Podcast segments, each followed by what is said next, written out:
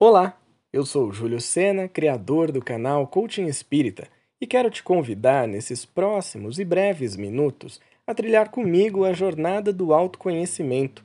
São reflexões espíritas baseadas em o Evangelho segundo o Espiritismo e aplicadas na vida cotidiana.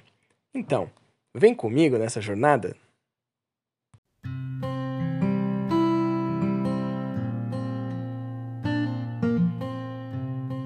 Sabe quando bate aquela tristeza e você sente que a sua vida anda amarga?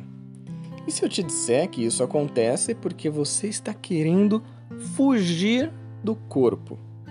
Pois é, essa sensação é muito comum e acontece porque o espírito busca a felicidade e liberdade, mas está preso no corpo físico durante essa encarnação.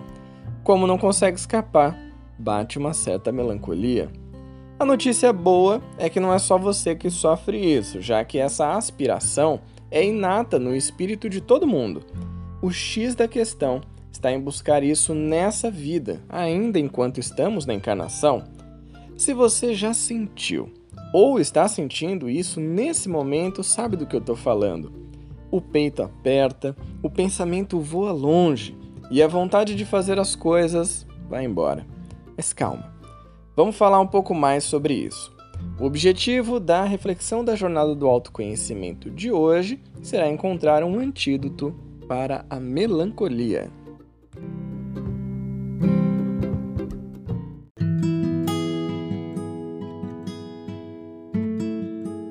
Graças ao Espiritismo, nós aprendemos que a felicidade consiste nas boas escolhas que fazemos como espíritos imortais que sabem que a vida futura existe. E isso pode ser usado como um antídoto para lidar com os dias de melancolia. Eu te pergunto então, o que te dá forças para vencer a melancolia? Eu já te trago um primeiro incentivo para encontrar essa resposta. Lembra que você, assim como eu e todas as pessoas encarnadas, temos uma missão na Terra ela pode ser na sua dedicação à família ou cumprindo qualquer outro dever que foi confiado por Deus. Essa lembrança nos coloca numa posição de responsabilidade sobre a nossa vida, sabendo que, mesmo em meio aos momentos ruins, temos sempre algo a aprender e cumprir nessa encarnação. Mas você pode encontrar outros antídotos, como ajudar alguém em necessidade, criar laços de amizade e empatia contribuir para a melhoria de um local, oferecer seu esforço de trabalho, vibrar pelas pessoas em sofrimento e por aí vai.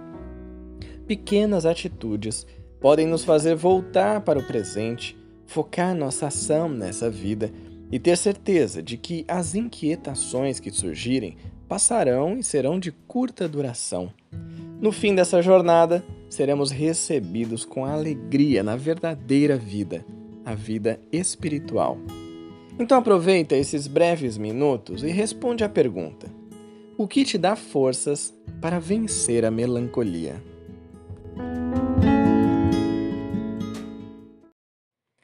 Eu espero que essa reflexão tenha sido útil e produtiva para você. Se quiser conhecer mais conteúdo sobre o Espiritismo com uma linguagem leve e atual, siga arroba Espírita no Instagram e se inscreva no canal Coaching Espírita no YouTube para mais vídeos e reflexões.